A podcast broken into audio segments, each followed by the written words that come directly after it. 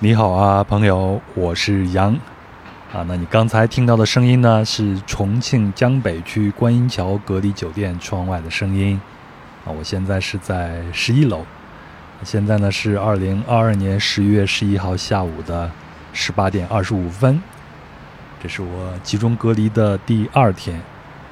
那估计您听到这期节目的时候呢，我已经隔离结束了。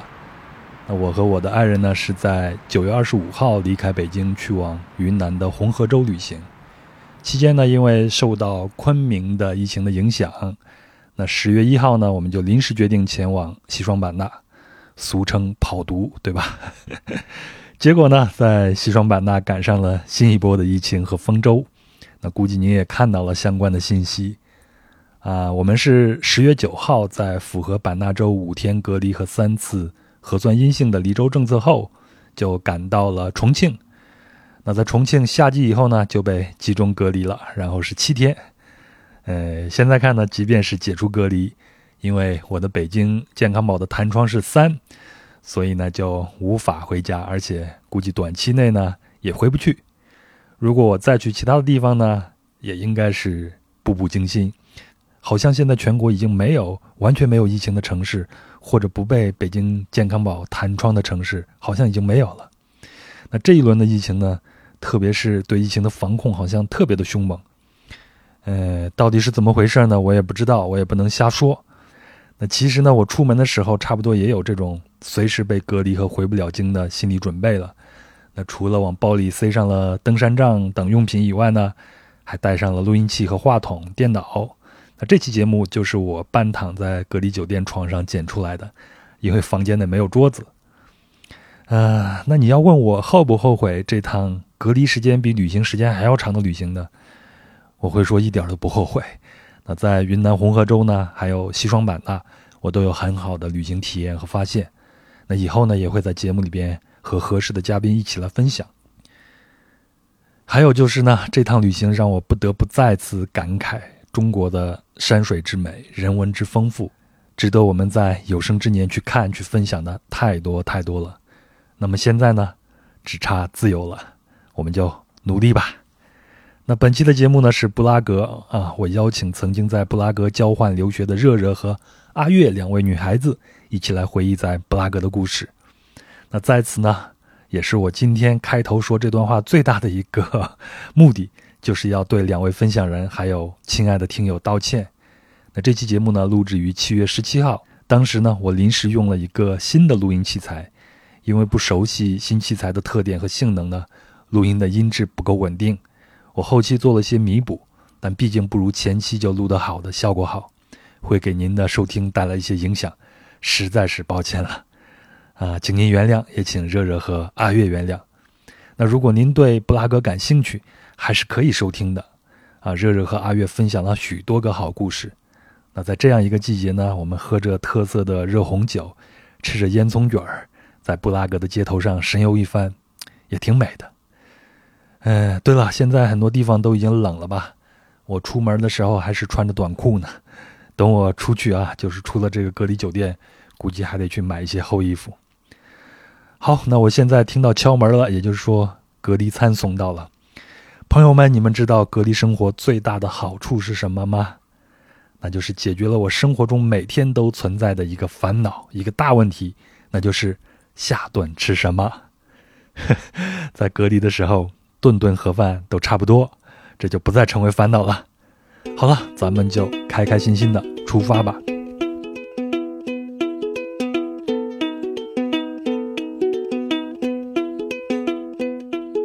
你好，欢迎收听《人文旅行声音游记·壮游者》，我是杨。那今天我们的目的地是美丽的布拉格。提到布拉格呢， 呵呵我就想到一个网络成语梗，叫“画美不看”。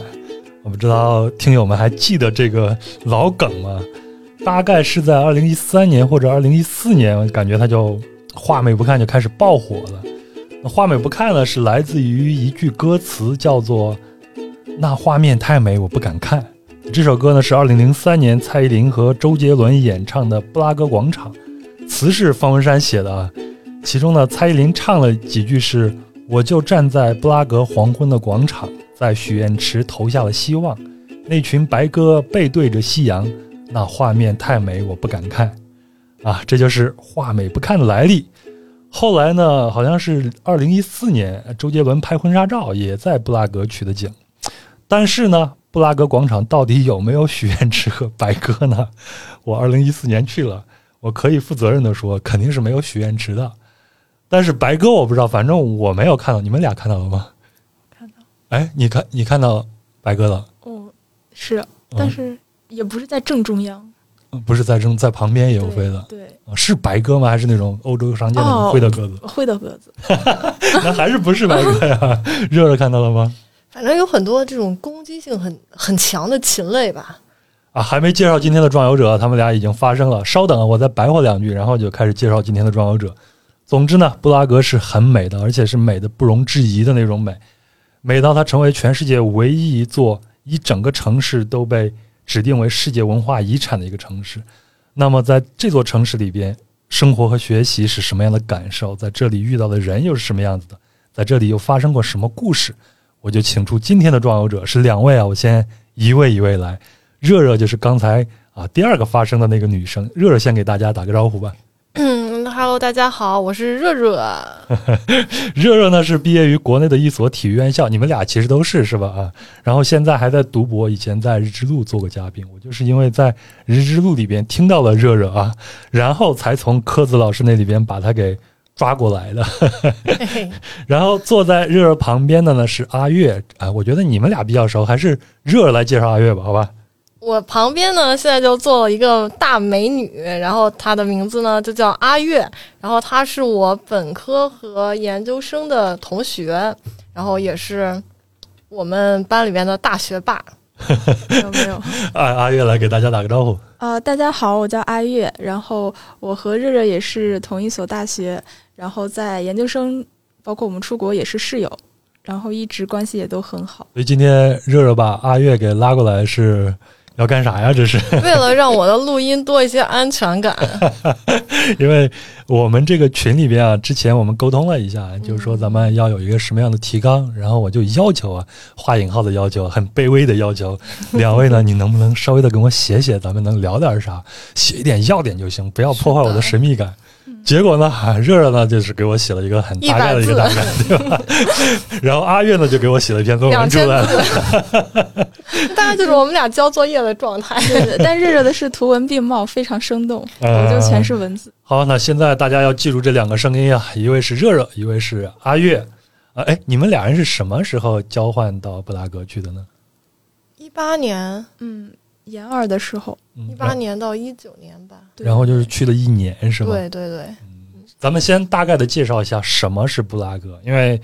按咱们的提纲里边啊，这个月阿月还是稍微的写了一点。你先来说，然后我再给你补充，咱们都来补充好吗？嗯，好呀， 呃，就是首先呢，捷克它在欧洲是一个比较中心的位置，嗯，然后周围有很多其他的国家环绕，德国、奥地利、波兰、斯洛伐克。然后我觉得它就是，呃，怎么说？就是当你看到一张欧洲地图的时候，你嗯去圈一下你大概认为的欧洲的中心，嗯那一定会圈到捷克。啊对，然后捷克的首都就是布拉格。然后我们在新生入学的第一节介绍课上，老师也会说啊，布拉格是欧洲的心脏。那在后面一年的生活中，我们其实也充分体会到了这个布拉格地理位置的优越。嗯，就比如说，我们花在旅行路上的时间会非常短，嗯然后在一些旅行软件上会经常有特价机票来推给我们，因为嗯那个从中心到各国的距离都会很短。有的时候好像就十几欧、一二对十对欧对是吧？对对对，一百元之内。嗯，然后我们就会抓住时机的去浪 一下。但是我们也学习了啊，，对，我们咱们今 天啊，重点就是后面的学习部分，对不对？对对对对，然后但是布拉格其实，呃，面积的话大概四百九十六平方公里。嗯人口是一百一十八点三万，那我上网查了一下，其实北京朝阳区的面积四百七十点八平方公里，就比布拉格略小一点点，嗯但人口是它的两三倍的样 子，三百四十七点三万。对，对，是一个就是北京生活惯了，去布拉格会觉得交通特别别方便，小，哦对对嗯对然后而且到处都是步行可啊达，对对就对，去哪儿跳上一辆像电车，电车就去了。嗯，而且人也不会太多，也不会很拥挤。哎，你你们大家就是看不到。阿月是拿出了手机，然后开始看自己之前准备好一些资料。我以为就是杨哥问我说布拉格是哪，然后我就说，哎，布拉格特别 好，布拉格这是个好地方，然后就结束了我。是呃主线，然后你负责往外延伸。嗯对对对，我就给你捧哏就好。哎，我拉觉得回我今天挺好的，我可能就抛出问题，然后听你们俩人一逗一捧就 OK 了。对对嗯对对对对，好，我再补充一点啊， 我再补充一点，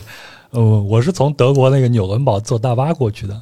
然后我在德国的时候呢，我的 Airbnb 的房东啊不止一位，然后只要一听说我们离开德国以后要去布拉格，他们都很高兴。说布拉格太漂亮了，然后我们比如说去年的圣诞我们就在那儿度过的，巴拉巴拉又说半天。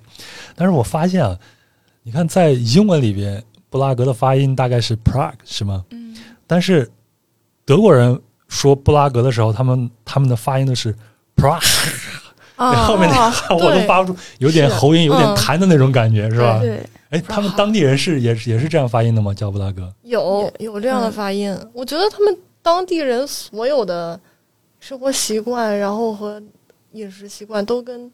德国很德像。系像有一点受影像响。对，因为他们之间的这种关系太错综复杂了，对对在历史上对。我稍微再补充一点历史啊，就是布拉格一度成为欧洲最大的政治、经济和文化中心，这是大概在十八世纪的时候。嗯那到了一九一八年，也就是二十世纪初的时候呢，就成为了捷克斯洛伐克的首都。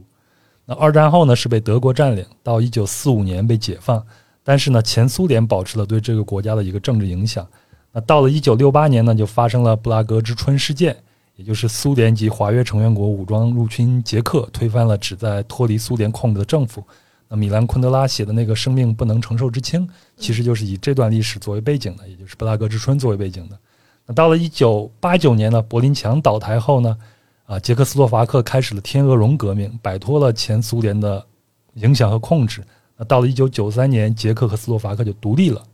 那也就是我们现在知道的捷克共和国和斯洛伐克共和国。那捷克共和国的首都就是我们今天要聊的布拉格。嗯，好，那咱们这个啊，百科部分就到这儿了。 反正我这个也是在百科上查的啊。然后呢，你们俩人什么时候知道自己有这样的一个机会去布拉格学习？当时你们的心情怎么样？我跟阿月可能还有点不一样，因为我我好像是当时有了一个语言的成绩，咱们学校其实给了我好几个选择，就说我可以去布拉格，我也可以去比利时，还有一些别的地方。我当时自己啊都是选在的就欧是洲是吗？对，就是说你你先选一个，我们学校咱们学校看能不能把你给送过去。嗯我当时选的就是布拉格，我就很想去布拉格，嗯，为啥呀？因为我我属于有点文青性质的那种那种心态。嗯我虽然就是可能历史和地理都没有学得很好，但是我有看过一些跟布拉格有关的作品嗯，包括我小的时候，就是家里面大人有那个买那个米兰昆德拉的书来啊看，虽然我不是完全能看得懂，包括杨哥说的这个不能承受的生命之轻，对，嗯还有，我记得还还有什么村上春树的小说里边也有写什么，呃，嗯唐璜第一次是在布拉格演的呀，嗯还有一些呃别的作品吧，所以我对他有一个大概的 印象。嗯，对，反正我对布拉格最早的一个印象可能是来自于那个《碟中谍啊，》，然后那个汤姆克鲁斯他就是在这个查理大桥上发生了一些故事啊是嘛，第几部了应？该是第一部里边就出现了这个。阿月呢？呃，我们是当时系里也是给了我们，当时我记得是六六月份左右，我如果能拿到成绩的话，可以有一些国外的大学有这种交换的机会，我们可以去。嗯那大概可能三四月份的时候。告诉我了我们这个消息，嗯然后我是运气比较好，我也是正好那一个寒假刚考了这个英语，啊然后正好三四月份拿到了成绩，所以就是在知道这个消息之后，然后我就也是选中了这这个布拉格。记得我当时还收集大家民意来着，就是大家想去哪些，然后这个布拉格是报的最多的，而且布拉格他们那个布拉格学派对我们的专业来说还是比对。较有名的。哦就不是布拉格随学便派给我们找的学对校，是比如说芬兰，是因为就是冬奥会那个时候要开嗯嘛，芬兰是让我们过去学那种跟冰雪运动、冰相雪关运动康复相关的内容。嗯然后布拉格就是因为它布拉格的物理治疗做得很好，嗯就是有这种考虑在里边。哦，明白了明白了。那阿月，你你你那个时候你对布拉格有什么样的印象吗？我对布拉格的印象，我我就不像热热这么文青，嗯我是特别喜欢《维多利亚的 秘密》。啊，然后这个内衣秀里面有我一都不好意个，思说我也喜欢我们可以私下交流一下。 对我，我有几个特别喜欢的模特，然后有一个她就是来自捷克，嗯然后我就觉得她特别自信，特别阳光，就是那个笑容特别有感染叫啥力。名字呀？大 K K，我就觉得可能捷克就是这种又自信又阳光又很治愈的这么一个国家，才会有这么一个美人的出现。嗯对，所以我我对捷克的初始印象还是想象中还是很好的。嗯，那到了以后呢？到了 以后，觉得那边人有点高冷，就是好像要有是一不点熟，对，就是不熟，或者是在街上碰到人去求助，也不一定会得到帮助，或者嗯是怎样。但是可能熟了之后，还是挺热心的。对对嗯，对，跟欧洲其他国家的人相比起来，捷克的人民不是那种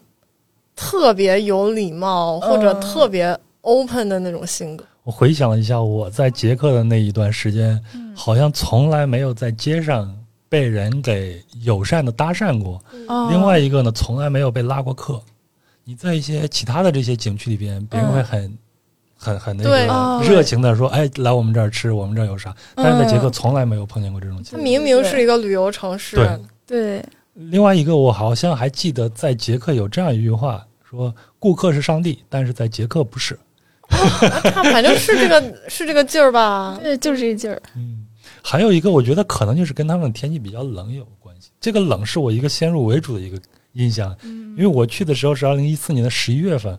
我刚才还跟你们说，我还记得我十一月应该是十一月二十八号，二零一四年十一月二十八号的日记，我记在手机里边发朋友圈，我回去翻了一下看，嗯，我说是阴天，早上磨蹭到十一点半才出门，太冷，穿上了秋裤。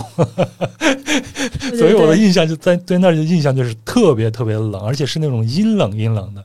我好像还查了一下资料说，每年的五月到九月是布拉格最好的一个旅行季嗯，节没。错。呃，我觉得这个冷其实跟北京的冷差不多，嗯甚至我觉得比北京的冬天还好过一点。嗯，我觉得会下雪，它会湿润一点儿。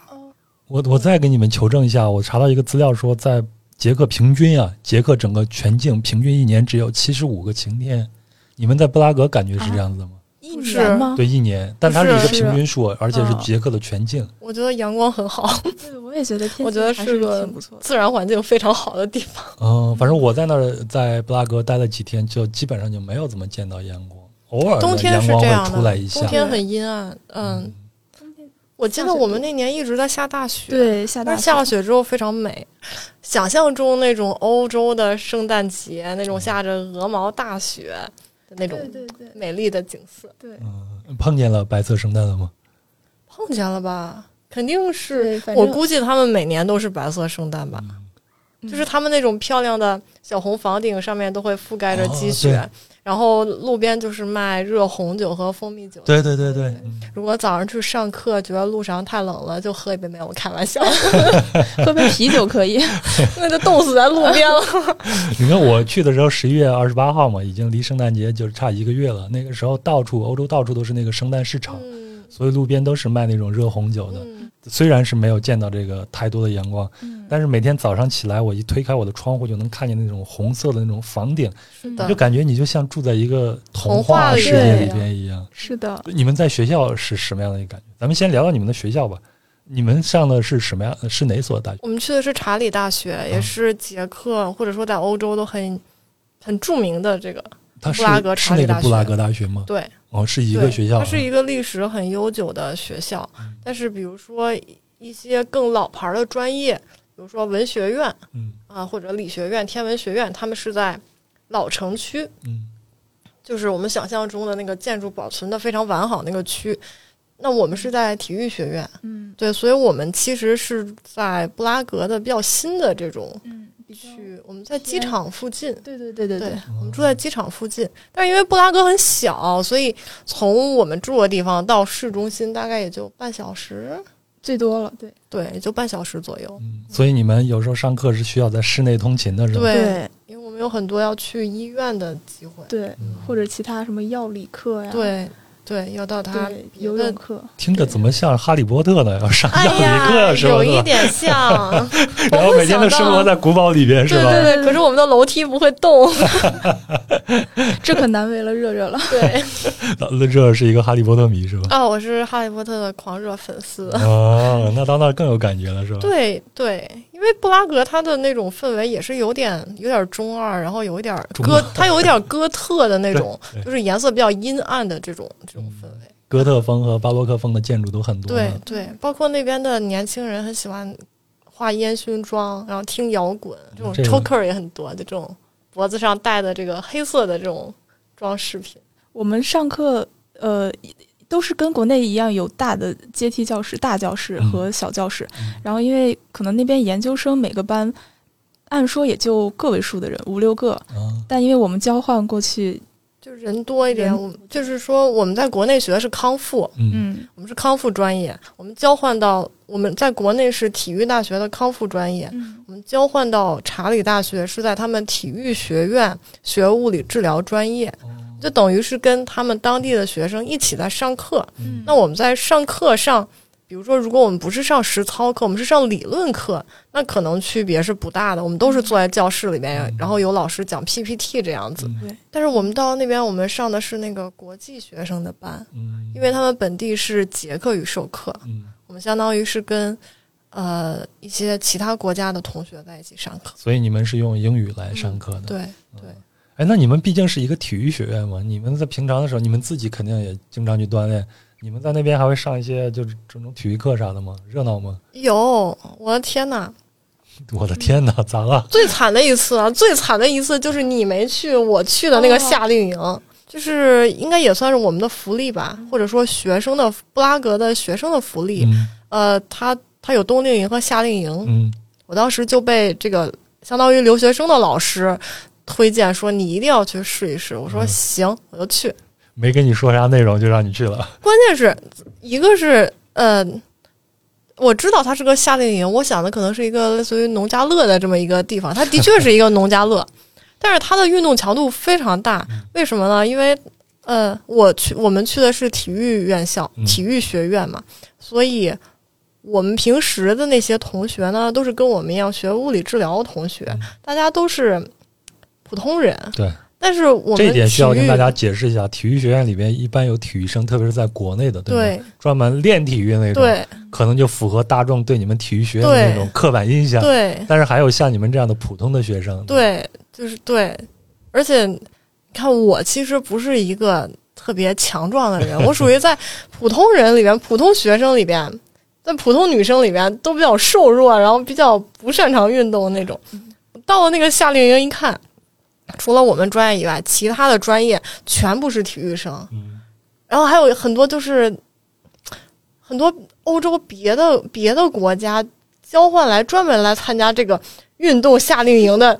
专业的体育从业者，就什么什么俄罗斯什么参加奥奥运会的备选的什么自行车运动员，然后什么就这种这种同学。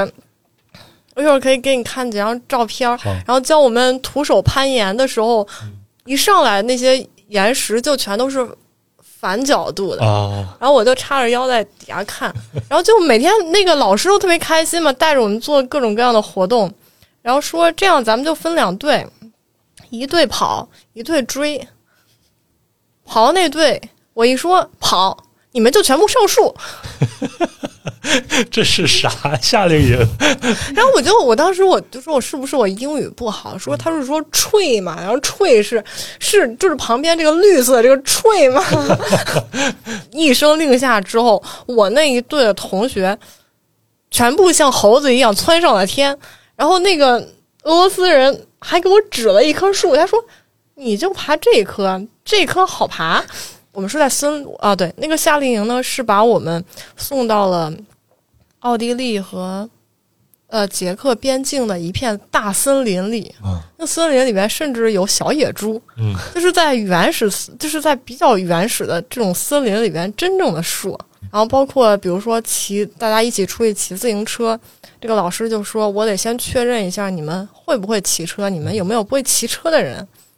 我说别的是别的，我跑步跑不过你们，玩那种摔跤类的游戏，我就站在旁边看。爬树我也不会爬树，那我总会骑自行车。我一个北京人，我能不啊会骑自行车？对呀、那第一关就是骑自行车过跷跷板， 然后我就直接从那个跷跷板的跷跷板的最高的地方摔到那个泥坑里边，就是一直这样的一些他骑自行车过跷跷板，就是一个跷跷板对面也没有人，你要从这边骑到那边去。对就是对，就是从跷跷板接地的这边骑骑骑骑到中间，它一换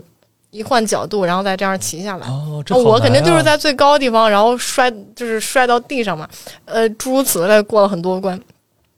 然后那个老师说，要不然我就单独派一个老师给你安排一条观光线路吧，你就不跟其他的同学一起走了吧。嗯，我说不行，我说我会骑自行车，而且我觉得这样，我心里边想的是有点太给中国人丢脸，嗯但其实没有，我我们其实有好几个中国同学，我们是嗯三个中国同学一起去，只有我自己就是显得弱一些。嗯就我记得那个那天那个全程都是另外一个专业的自行车运动员男生，他一手骑他自己的车，一手推着我的我的自行车车座，然后我就坐在这个自行车车座上面，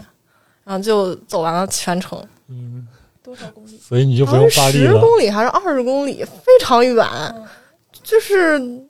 的确是在一个我根本没有想到的这么一个一个一个情况下，啊，包括有什么有这种铁索渡江 项目，搭渡桥是 吗？对，就是有两根铁链，然后要要从中间渡过去嘛，夏天嘛，然后我就游回来了嘛， 然后还有什么所以你能游泳是吗？我能游泳，所以我就参加了铁索渡江项目嘛， 嗯。好，好赖还会一项，对不对？就不 是至于全灭。对对对，然后还有什么什么砍树，反正就是有很多野外生存的项目。嗯这听起来好对对欧哦对洲啊！其实其实很好玩儿，很好玩儿。还有包括什么呃，我们自己砍树，然后自嗯己生火，什么半夜把我们放到森林里边，然后让我们手拉着手摸回来，嗯然后有很多这种拉近大家距离的这种特别开心的项目。听起来好像是欧洲那边的童子军的一个对，军队就是一个，但是一个全部由专业体育生组成的童子军军队，嗯然后里面混了一个我，还有还有几个跟我一起去的同学，亚洲同学嗯啊，但是还有一些，比如说我们还有还有一个我们我们我们专业一共派了，就我们物理治疗专业，我们这些非体育生专业，除了我两个中国同学，还派了一个日本同学，还有两个、两个中东那边的同 学，哦，我记得到了倒数第二天的时候，就是除了我们之外，其他的全部是体育生。到了倒数第二天的时候，我们好像要玩一个定向越野的游戏，嗯，然后我就说：“那咱们赶紧组队啊！”然后那个日本同学就跟我说：“得了吧，谁会想跟我们组队呢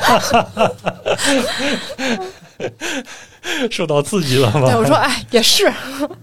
嗯，然后我想，然后我觉得最好笑的就是最后一天，我们的一个项目是类似于这种呃极限生存吧，我们要爬一个非常非常高的树，嗯，像国内的团建有的时候会戴着头盔做这个运动，我们当时也戴了一些头盔什么的，爬到顶上，然后走一个很高的独木桥，然后从对面速降下来，嗯就这种考胆量的这种真，好我是可以的，玩啊对，这种很好玩。我就让我同学帮我录像，结果我下来的时候，我觉得我完成得特别好，这是我在整个夏令营里边少数能跟别的人完成的一样好的项目。嗯，然啊后我发现那个录像里面他们在说我 坏话，就是那个一直我每次骑自行车，因为就在那后边帮我推车那个男生一直在说我的坏话，说你看这个人，你看她就是一个大小姐， 你看她磨磨蹭蹭的那个样子，这是个中国人吗？不是，就是是另外一个俄罗斯男生，就等于哦他是。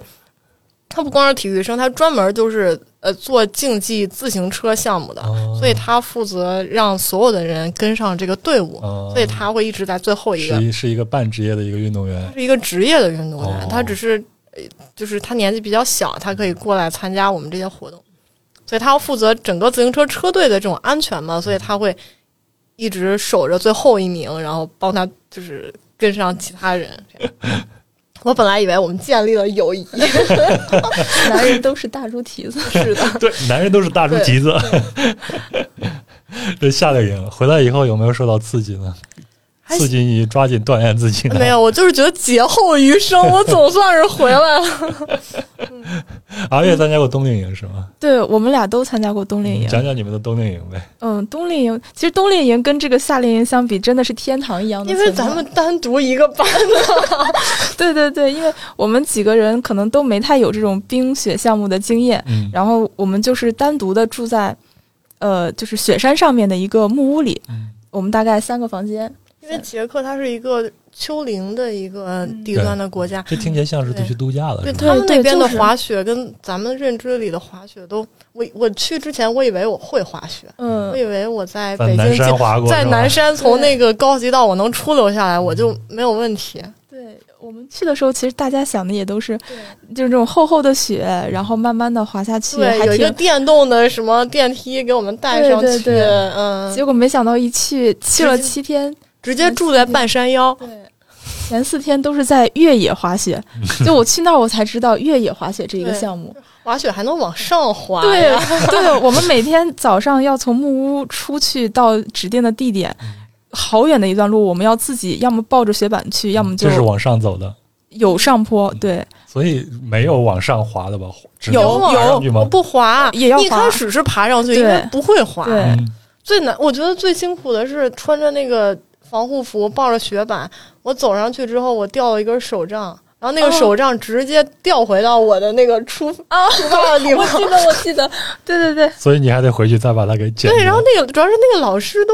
都惊呆了，说没想到还有就是这种事情会发生在他的教学生涯。 对，我觉得老师也很可怜，因为我们住的还算偏高，对然后经常我们穿雪板的时候就不小心沿着斜坡就滑滑到最对底。有的时候是雪板掉下去，有的时候是人掉下对去。对对，然后老师还还要问，嗯，大概是哪个方向？然后他要从高处一直滑到底下捡完。看那个老师在雪山下面起起伏伏，对好像对对表演一样。对对对， 后来这老师就很淡定了。我们一一说老师，他说哪儿？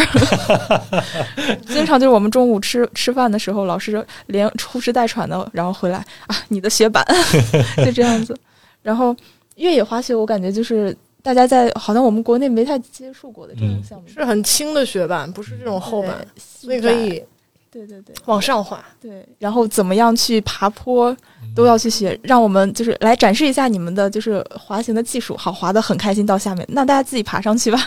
然后就每个人就一点一点爬爬爬，爬完以后再往下再爬，这样。哦，而且它没有，就是比如说这是一片雪场，嗯然后这两边都是安全的地方，没有，它是我们是被拉到雪山上，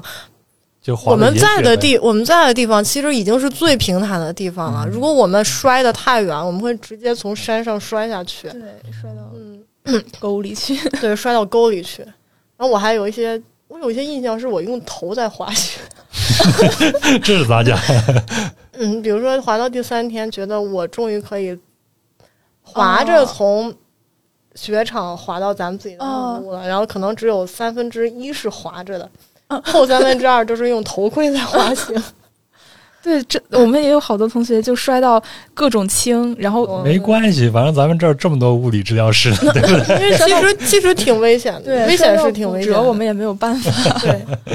但是其实他们捷克当地人都是拖家带口，嗯就是跟我们一起的只有一些看起来三四岁的小孩儿，嗯，一个老师带一串小孩儿，然后嗯每个人都穿着这种荧光色的衣服， 然小后孩滑的比你们像好小鸭子一样，对对就是一串儿在这个雪山上面起起伏伏，然后路过我的时候还会说。Are you OK？因为我因为我躺在地上， 我说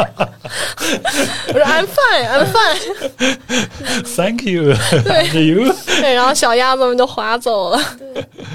因为他们重心低嘛。对，嗯还有小孩比较好滑一对点，拖家带口，还有那个爸爸带着狗，嗯他也是滑越野、滑雪板嘛，一路往上滑，腰上绑着一个哦，婴儿车一样的东西，然后里边装了一只狗，对把那对狗对也给带上去。对我觉得好牛啊！上坡已经要累死了，还要对，还要带狗那，你回来以后，你们滑雪的技巧都有所长进了，对不对？嗯，牛一点。因为嗯，我们教练也是捷克的运动员，我记对，得特别厉害的一个女性，对哦，是一个女孩子，对每天给我们捡各种东西，一百 四。对，然后还要录我们的视频，然后晚上给我们分析动作，嗯就真的是学，不是光去玩儿。嗯。哎，我记得热儿说你，你之前在日之路那个节目里边说，你们在上课的时候会有一些区别，你就是。就是这帮的孩子们，他们上课就比较大胆，什么比较豪放，一说要去找身上的什么样的一些部位，直接就把衣服一脱，穿着内衣就可以上手了。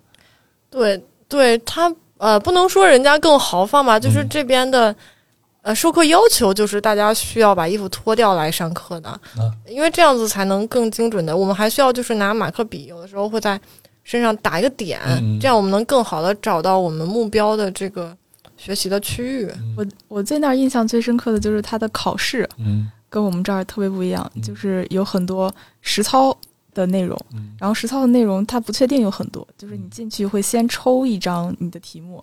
然后老师会跟你说，就或者是纸上会写明你需要讲出哪几个点嗯，然后有一门课程就是。呃，讲到最后的时候，老师会从你的回答里再找问题去继续问你，你再回答嗯。然后那门课就是很灵活的，对对，非常灵活嗯。然后我就会说到，呃，他说那治疗怎么办呢？我就会说到可以用这个手法。然后他就当场叫了下一个考生进来，说嗯你在他身上演示一下这个手法。然后那个考生也是临时被拉进去的，他可能也就是不明所以，嗯就知道要演示手法是一个男生，嗯就马上把他的上衣和裤子脱到。就只剩下不能脱的那 一件，然后就就开始我说哦，那我需要跟他说我要做这个手法，然后他就趴在那个那个床治疗床上，嗯然后我就在想这个手法应该怎么做，应该怎么摆，然后才不会扣分。结果他就来了一句说：“我需要把这个再往下一点吗？” 然后我就特别慌张，不用不用，你趴着就好， 趴着就好，这是另外的价 钱。这是另外的价钱。男人都是大猪蹄子， 哦，真的。真的，真真真的就他手都已经到裤子上，就要往下了。我说不用，够了，够了。 就这这种还是挺多的，嗯，哎，所以你们考试是正儿八经的考试是吗？也对就像平常的非这种常，难，对，非常难，，非非常。难。对对你们这种国际性也是，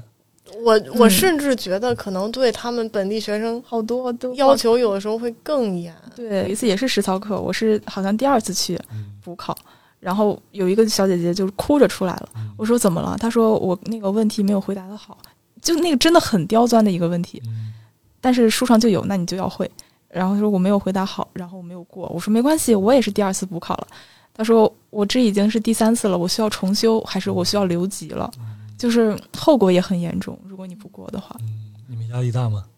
也挺大的，但是毕竟我们不用拿这个学位，对对，但是我们就抱着不要给国人丢脸的这或种，者说别学给学校交上一份儿对对没对，过的成绩单。对对对。哎，你们在那边会跟你们的捷克同学交一些朋友啊、聊天什么的吗？有啥印象比较深的人吗？我觉得呃捷克人的这种冷，他还不像北欧的那种，说我不爱社交，或者说我很注重礼仪，所以我嗯注重距离，注入距离。他只是他只是不会假客气，我他们只是说我不会每天都装的很热情，然后见到谁就夸谁。他们其实是比较真性情，嗯对，也不会说。呃，我想跟你做朋友，就是我我想跟你做朋友，但是你因为你需要你的社交距离，你就不跟我做朋友。嗯他不是这样，他反而是比较真性情，比较豪爽。嗯我不喜欢你，我就是懒得理你。嗯那我看好你，我就愿意跟你一块儿嗯，嗨，一块儿喝酒这样子。对对对。讲讲嗨的事儿，有啥嗨的事儿吗？我记得我到那儿第一个晚上就被，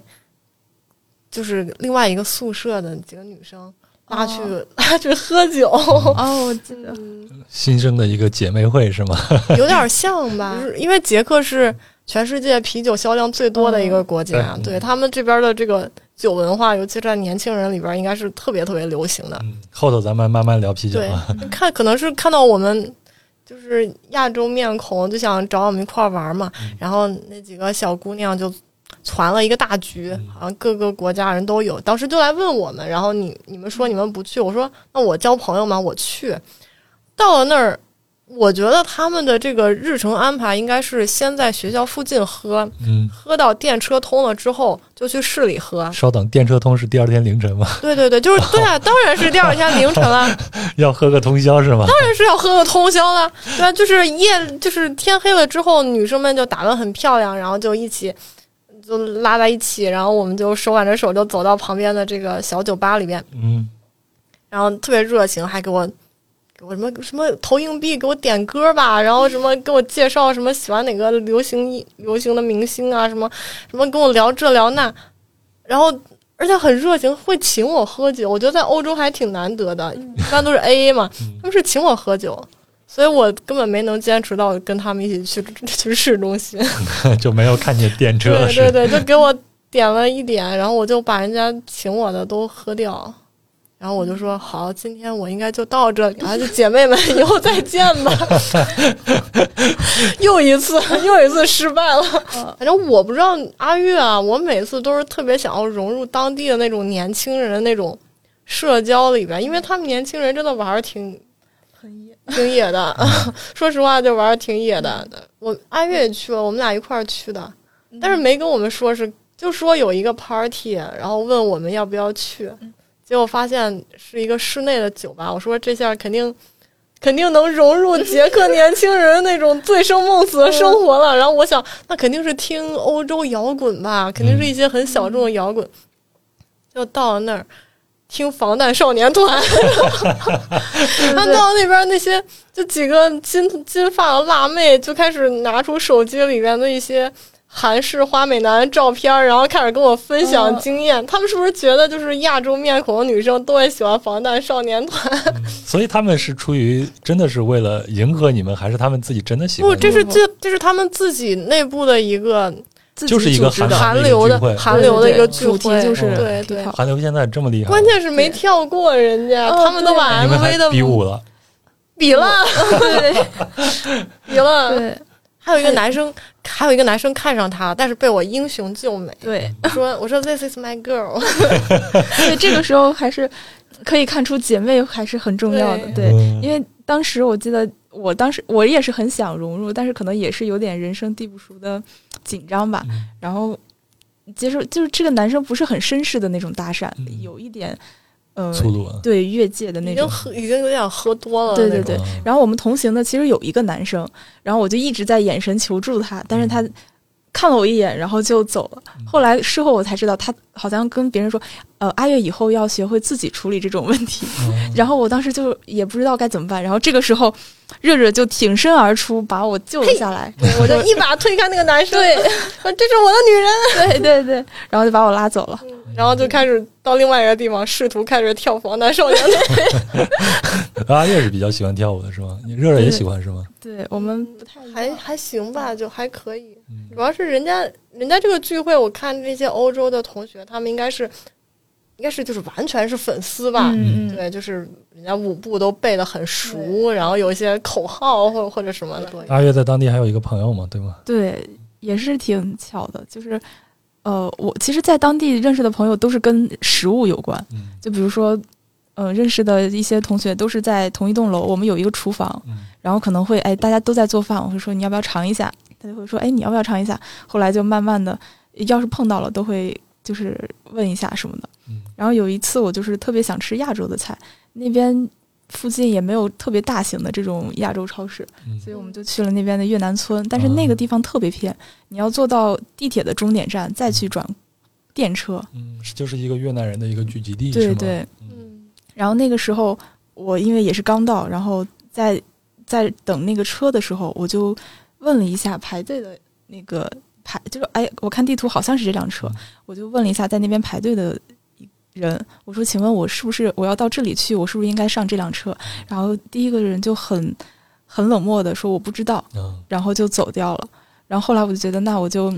找一个离车远一点的地方，不要耽误人家上车吧。 然后我就到了队伍的最末端，然后有一个男生，我就问了他一下，我说：“请问啊，我是不是应该坐这个车？”然后他还挺热心，就是帮司机呃帮我问司机说他是不是应该坐这个车，然后我们办的那种学生卡年卡可不可以上，需不需要买票什么什么的，然后一路把我带到了车上，嗯然后告诉我哪一站该下车。然后车上我们还聊了聊，留了一下联系方式什么嗯的。对等，然后他在我后面下车，所以等我到站，他就告诉我啊，你从这里下车，然后好像怎么走就可以看到了。嗯，对，后来我才知道，啊他是一个在更远的地方去教小朋友弹吉他的一个老师，嗯，但是他有一个自己的吉他乐队，嗯，对，当吉他手这样子，他叫啥名字？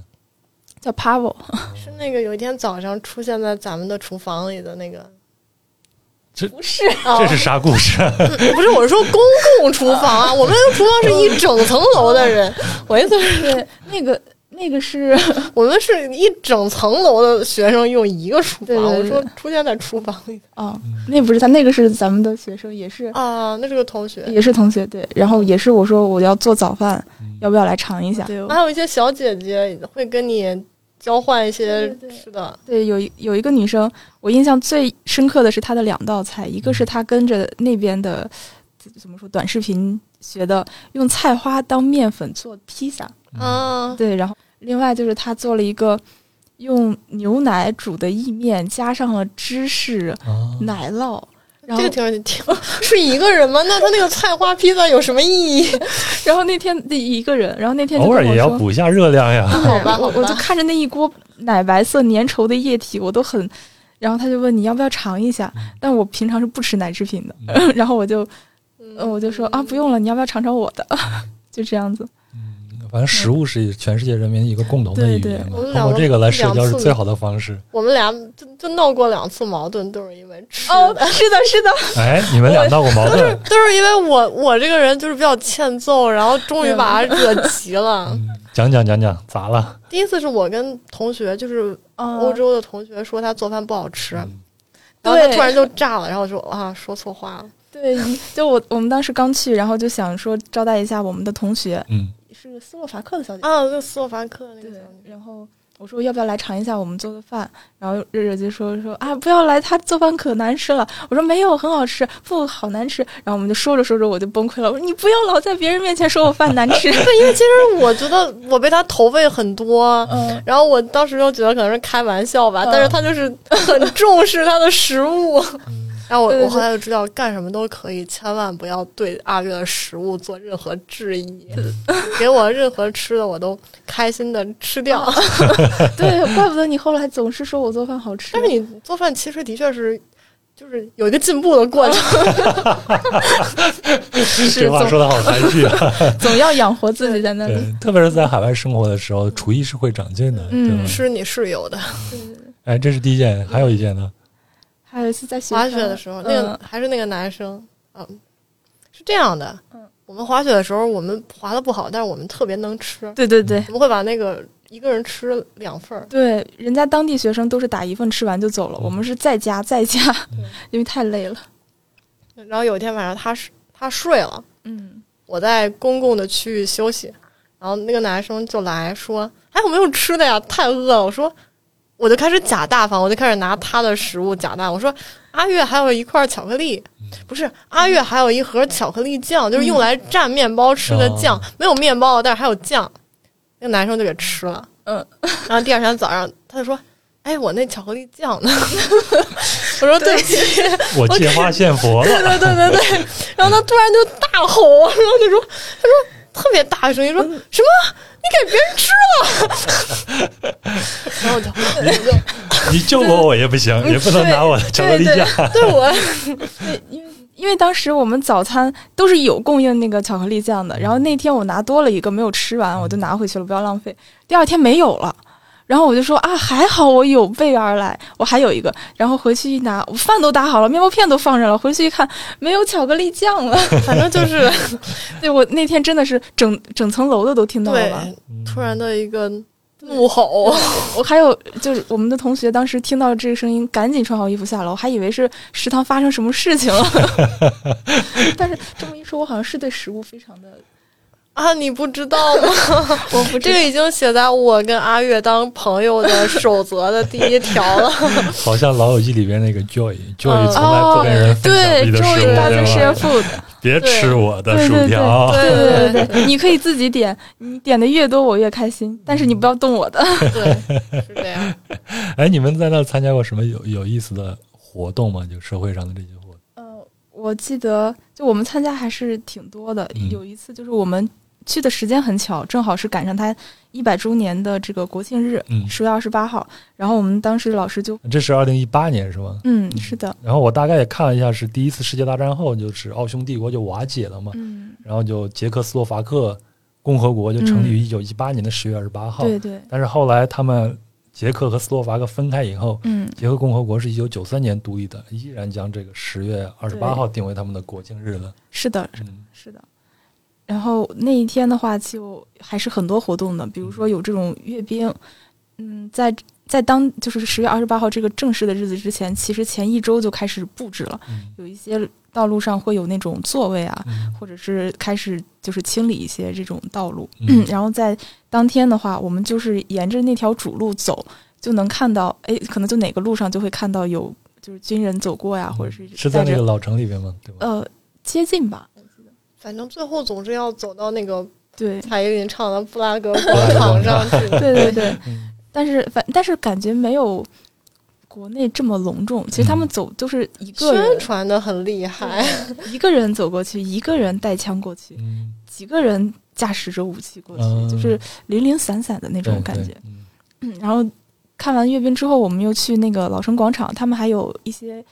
一些歌手或者乐队在这种露天的环境嗯就是表演，然后那个时候还下着大雨。然后大家就是打着伞在下面静静的看，然后台上就特别特别活跃，特别特别炸，十月二十八号已经很冷了，已经进入了冬天了。 有。点了，对你看我前头说穿秋裤那天是十一月二十八号嘛，对对。然后，嗯，再之后就是我们要坐坐地铁，就印象最深刻的就是我在捷克第一次感受到，原来有这么多人，嗯啊有一种北京早高峰的感觉。对对，哦对对，大人家头都在攒参加动活动了。，对对对，就是都在坐地铁，可能去各个地方，嗯然后可能看完了露天，我们又去了我们老师推荐我们的那个当地的这个交响乐的演出。嗯嗯，然后因为大多数人都是第一次嘛，就感受一下那个氛围，哎，还是不错的。 嗯，然后出来正好有那个河边的烟花表演，嗯，我们可能看到了结尾，因为当天天气原因吧，也是好像结束的还挺早。对，都是在老城广场，就是在它古建筑区保护的最好的那一部分。最后我跟热热就坐电车回来，然后路上还去吃了对，啊，所有店都关了，只有中餐对馆还在营业。对，嗯只有那一家中餐馆的对老板，对，国庆的时候其他店都已经停止营业啊对了。你对，们知道那老板哪儿的人吗？南方的，应该是浙江那边的吧。是的，是的，对，因为我你前头不提到那个越南村嘛，哦，我去的时候也发现在，嗯布拉格的街头经常能看见那个越南的那种河粉，叫 pho，、对吗？哦，这样的店很多很多。是的，对后来回来以后，我还查了一下资料，也就是在一九八九年的时候，呃，就是捷克也是一个社会主义国家嘛，然后他们曾经通过这个共产国际的互助理事会协议，引进了相当多的越南的劳工，因为越南也是一个社会主义国家，嗯还有学生，还有其他不同性质的交换人员。到一九八年、一九八九年，就是之后，就柏林墙倒塌之后，嗯，越南人就留在捷克发展，发展到现在已经是一个数量相当庞大的一个群体了。是的，嗯我手头有一个统计是二零一零年的，说当时在捷克大约有嗯六、6万人左右的越南的移民，嗯但是当时官方的统计的中国移民只有五千人，而且在这五千移民中有将近三千人是浙江的青田人。嗯啊，所以在已经红是灯很大的一个对，在那边看到大街小巷那些开的那种小中餐馆，大部分都是青田人开的，嗯，所以你们吃的馄饨很有可能也是一个浙江青田老板做的。有哦点有像，点有点像南，反正是个南方的是嘛，是南方的，嗯不，还是的确是越南的店要多得多，对，嗯，主要靠河粉活着。对啊，就是你河粉好吃，对我们就便原来宜做美食节目的时候也说了，就是在海外，嗯，特别是在欧美这些地方，很容易能找到这种河粉，而且河粉它是那种带汤的嘛，非常适合我们北方人这种胃口，嗯喜欢吃汤面。对，嗯，在那个药理学的对对对面儿有一有一个对，那嗯位每天每每周去上完药理学，上完最难的药理学，嗯对嗯我们就去吃河粉。对对对，是我们一天的动力。对对对，药理学不像是《哈利波特》里边学的那样，哎，对，哈利波特自己学也很很苦恼啊。是啊，所以就吃碗河粉是个大安慰，对是吧？嗯那个阿月还去参加过一些什么摇滚啊啊啥的这样的一些对聚会，是吗？对也是，就是我认识的那个朋友，他不是有一个那个乐队，嗯然后他当时是在给捷克当地比较有名的金金属的就摇滚乐队当热场的这么一个嘉宾吧，嗯是唱歌的吗他？是吉他手，吉他手。嗯，然后我们当时我当时当时他在布拉格附近塔博尔，嗯呃，那个地方就是有这么一次演唱会，然后我就去了。嗯去的时候我还特意看了一下他的海报，我才知道，因为他平常跟我说的就是教小朋友都是弹那些童谣啊，啊什么《致爱丽丝》啊，就那种很很小清新的曲子。嗯然后我当时看了一下那个海海报报里 的杀马特是谁？对，就觉得啊，原来是这个风格呀，那我得是那种哥特风吗？，对，就是，捷克这边很火，金属重金属哦摇滚。嗯然嗯后我就觉得我要稍微改变一下，融入那个环境，嗯、然后我就穿了灰色的毛衣、黑色的裙子、裤子、鞋子，啊问热热借了一 个貂儿对黑色的大外衣，然后我就这么去了。去了以后发现完全融入不进去，他们都是一身黑色之余，黑色的眼影，然后金属的什么鼻啊环、齐对环， 对哦脖子没有化烟熏妆是对，吧我？没有化烟熏妆。然后他们看到我，就是我身上一点好清纯的女生，这个穿貂的女生好清纯。真， 我当时真的是有种这种感觉。他们就很奇怪的看我，然后问我为什么要来。我说啊，请问这是在这儿吗？嗯，是的， 不敢相信。后来我也很识趣的，就是先出去走了走，等他们开场再进嗯去，还是被好多人用奇怪的眼光啊，你是 你是要来这儿吗？ 你还是来找人就我们已经把我们宿舍已经把最摇滚的行头凑到了身上。 热热没有去是吗？我没有去，我也是，我就是比较爱在周边玩嘛，然后嗯那个地方也没有去过。当天晚上也是，可能就待了二十分钟，就那个那个震动哦感觉很 不舒受服。不了是吧？对，就先我我也受不了回去电子乐的那种感觉。对，真的是对耳朵和心脏都是就是生理的极限。最离谱的是有一次图书馆里边有有摇滚乐表演，对对对，而且是在一个周五的，就是考白天，就考大对对对大概六点多的时候，对考试周附近对，考试周的五下午五六点，嗯，在图书馆里边嗯开摇滚乐这是的什演么唱会，操作呀？就学是校所怎有的么怎么想 的呀？我不知道，就所有的学生。就正在学习的时候，整个图书馆就想起了那种，这图书馆的结构是，它每一层是连通的，它中间全部是中空的。你站在一层，你就开始敲鼓，嗯 对，然后每一层都能往下看到在干所有什的么。学生就停下了手头的工作，在图书馆里打了一杯啤 酒，就很奇怪为什么图书馆卖啤酒，然后就开始端着啤酒。图书馆里边有这样的 活动是有很多我们意想不到的事情操发生作， 对。你看那个现场有没有被人搭讪？有。有吧，有，而且就好像捷克人都还挺直接的，就会直接去，就跟你可能也是那些金属乐迷比较直接吧，就会上来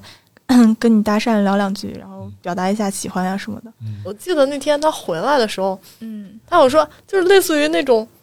哎呀，有一些奇怪的人跟我搭讪了， 就这种，全场 全是奇怪的，但是你在人家看来也对，是一个我奇对怪的人，是对吧的，是 的，在咱们东北有穿貂挤公车，在这儿啊哦没有想到有穿貂去参加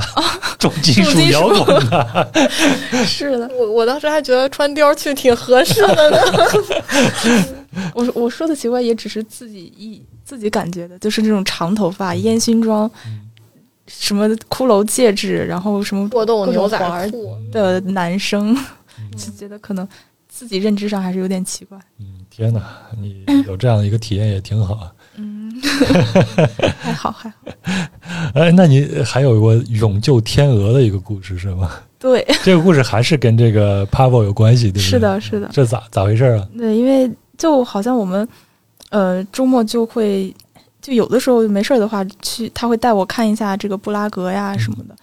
嗯、然后有一次应该是元旦的前后吧，有那个烟火表演，嗯然后他就说说我知道有一个位置是观影的绝佳位置嗯，然后就带我去了，就正好是河对岸，嗯，确实这个视线很好，但是人也特别多。其实 你说的这条河就是福福瓦塔瓦河，福尔尔塔塔瓦河瓦河是吗？是的，嗯，我记得我去的时候，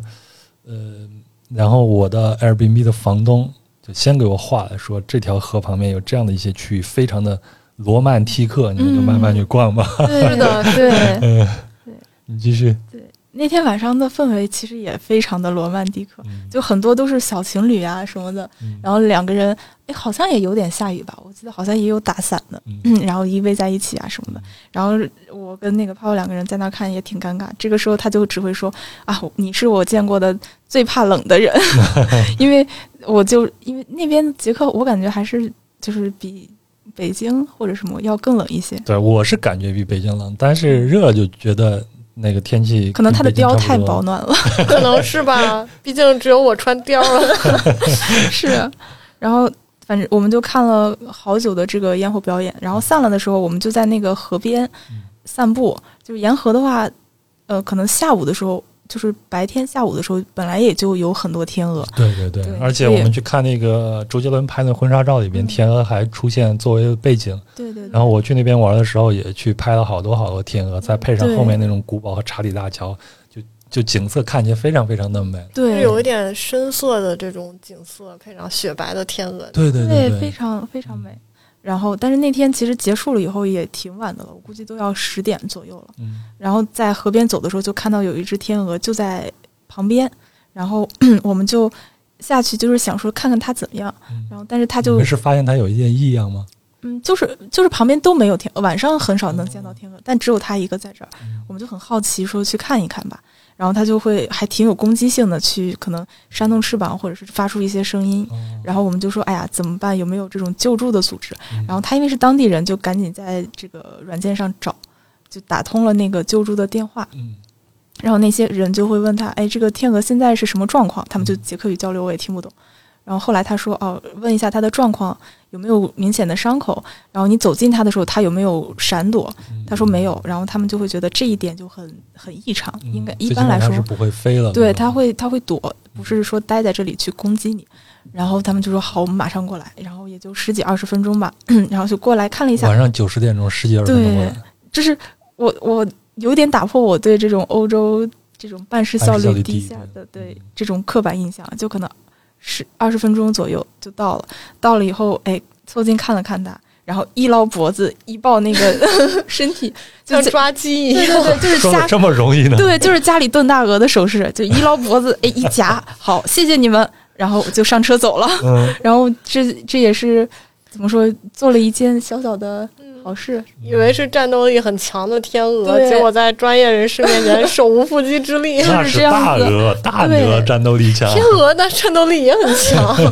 对对对，但是我觉得在河里边这些天鹅，可能就平常会有游客去喂它们，嗯可能就是对人的这种警惕性没有那么的对大了，对吧？对对嗯，好像他们是不是还有编号？我记得就会嗯，有一些标好志像。是有的应该是有的。对嗯，嗯，反正大家去布拉格去旅行的时候，去河边去看看天鹅，也是一个嗯传统的一个项目嘛。对对，嗯随身带一点隔夜 面包，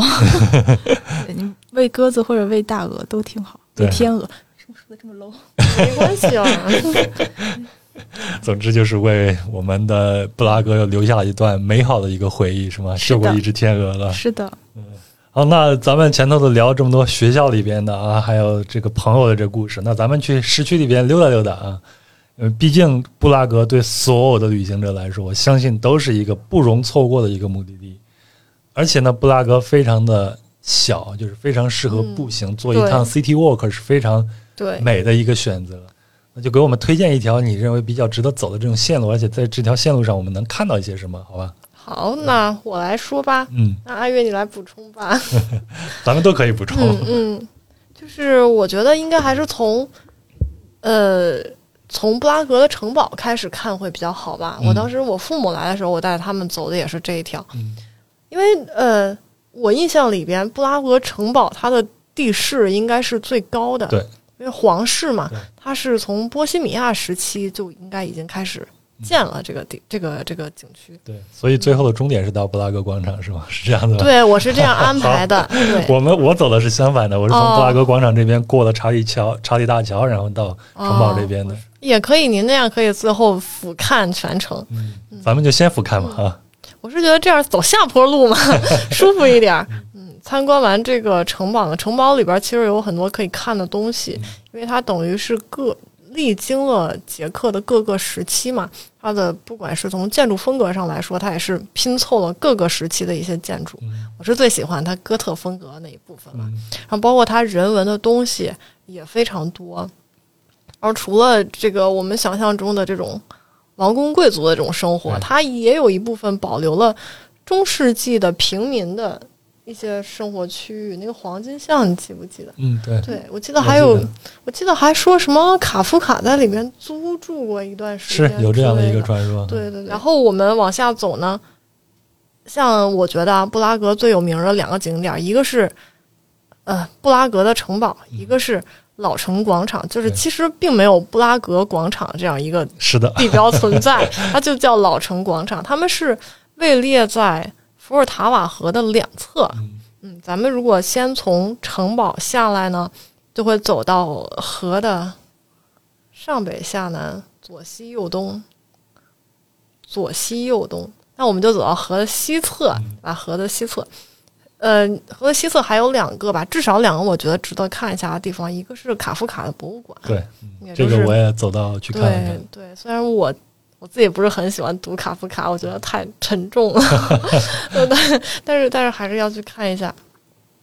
因为卡夫卡等于说他是一生都都在捷克。对，嗯，像我虽然很喜欢米兰昆德拉，但是米兰昆德拉他们并后来没有去法国了嘛？对他对写那个《生命不能承受之轻》，好像是用法语写的，对吗？对他，他是很早就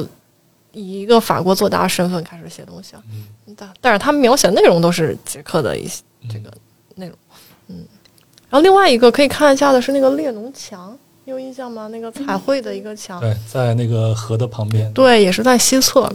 它大概是一个，它其实列侬并没有去过这个地方，他啊并去披头士并没有到过这个墙，他大概是在列侬被杀之后，啊，捷克的青年人呢，他们就是受到一些启发，开始进行一些自由的喷绘创作的一个、一个地区。嗯，就是现在，现在其实也是可以继续进行喷绘的。嗯嗯，然后在这个地方呢，就可以下到河边去看一下天鹅，对不对？对，这两个地方都在河和城堡之嗯间，而且离得非常近，走着就可以。对没准还能再救一只大天鹅。哎，对，或者说夹在腋下，撒腿就跑，扛起天鹅就是一那不个好啊百米冲刺， 然后城堡的卫兵就开始追 逐。好，故事出来对，了。故事出来了。我再说一个我自己印象特别深的，我在整个欧洲嗯就是唯一一个嗯见到的这种乞丐，嗯，而且是在那么冷的一个天气里边。那天我记得还下着小雪，有一个嗯乞丐跪在那儿乞讨的，天哪，这居然是出现在查理大桥上。因为嗯，你像在欧洲其他地方，你见到这种乞丐，他们属于那种文乞，对吗？属于流浪汉。对，然后他就面前摆一个东西，他也不说话，然后他自己过得也挺挺快乐的，看起来。嗯，那天我看到那个，真的就是跪在那儿，而且是一个欧洲人的这种面孔，嗯然后在讨钱，这点还是挺让我惊讶的。然后另外一个呢，就是在《碟中谍》里边，呃，嗯汤姆克鲁斯不是在桥上，嗯然后发生了一段戏，嗯然后有好事者就算了一下，他那种从桥上跑到桥下需要嗯大概六分钟，但是在电影里面发发生也就十几秒，这是对，完全是挺不可能长的的。，非常长， 对非常宽大的一个非常精美的大桥。这个查理大桥也应该算是整个捷克的一个地标性的一个标建筑性的了，建筑所以大家去一定是不会错过这些的。好，那咱们就过桥了。对，它桥上有一个，因为有很多雕像嘛。我印象最深的是，你有没有记得在布拉格经常能看到一个雕像，就是一个一个男人，他的头上有五颗星星。嗯，那个人叫圣约翰，但是如果不叫圣约翰，就把这个名字剪掉就好了。 他他的故事我，我是记得，我记得，呃，我有蹭捷克的一些旅游团，啊我有听，就是说，他当神父的时候，当地的皇后出轨了，皇后跟他说了这件事儿，然后皇帝让他去把皇后的这个事儿说出来的时候，他他是神父嘛，他就要帮皇后保密嘛，他就不说。结果呢，他的头被钻了五个孔，然后被从桥上扔了下去。啊，啊，所以他就变成了当地人好像叫他类似于五星圣人，就是五颗星星是他头上那五个孔。嗯然后他的雕塑是我在布拉格境内看到最多的一个一个雕塑，嗯就是当地很有名的一个传说吧，一个这样子。嗯过了桥之后，我们可以顺着大路从布拉格城堡过查理大桥，一直走到老城广场对。嗯，也就是非常有名的一个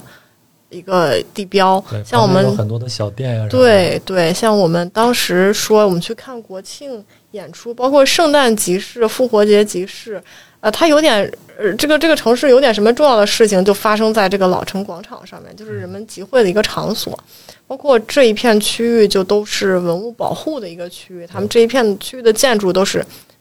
当地的这种中世纪的这种这种建筑风格。嗯然后我们一定要看的景点儿就是天文钟，对，嗯啊，，应该是整个欧因为一到点儿洲就跳出来一群人在对转来转去整个欧洲最精美的一个天文钟。嗯，呃，我记得有好多好多关于这个天文钟的故事，说这个工匠做完这个天文钟之后，眼睛被刺瞎了。 然后他为了报复，他要把那个天文钟搞坏了，所以捷克政府后来就一直在修理这个钟，然后包括这个钟又每次经过一个什么历史事件都会被摧毁一部分，然后就重新再给它修理起来，就很多这样的故事，也相当于是陪伴着布拉格的这个发展吧。嗯那我们在老城广场参观完天文钟，还有当地的一些呃特色的教堂，包括雕像之后呢，我个人推荐的一个景点儿是它的北侧会有一个公墓，叫老犹太公墓，嗯它是一个呃非常历史悠久的吧，我记得好像是一四几年，一四几十五年世纪的时候，对，十五世纪的时候就开始，呃，被当帮被当地的居民开始使用的一个公墓。那因为我记得犹太人他们的习俗是说，你的墓碑不能被破坏，嗯所以这个墓它是一层一层叠上来的。你看着它不大，但是其实底下的这个使用量是非常大的。嗯然后我自己特别喜欢一本小说叫《布拉格公墓》，嗯也是呃也是以这个公墓地作为原型。然后这个小说呢，它的作者就是写了《玫瑰的名字》那个小说的那个作者。玫瑰的名字我略有耳闻啊，嗯就是说小说中的小说。嗯、我看到一个读书人评价说，这本小说应该放在你最后一嗯，它本是小说去它看。信息量特别大。对，你基本上像是属于如果你没有一定的知识储备的话，应该是看不太懂嗯的那种。还好了，就慢慢看嘛。它是它是就包括捷克，它其实就是在欧洲的中心嘛，对所以欧洲的历史中，它虽然国家不大，但是它一直很深度的参与欧洲的所有的历史。像《布拉格公墓》这本小说，就是说有一个人他。他以布拉格公墓为灵感，通过编造一些假文件，如何搅乱当时的政治局势，然后串联起了欧洲当时动荡的这些历史。它是这样一个小说。也嗯，所以就是很好看，也推荐大家去看一下了。嗯，然后如果有时间的话，这周围还有国家图书馆，这国家图书馆嗯，好像也被评为欧洲，比如说十座最好看的图书馆之一。嗯，然后有很多。当地的一些文物在里边吧，包括木下博物馆，如果有时间的话，也在这附近，也应该去看一下。就是木下，就是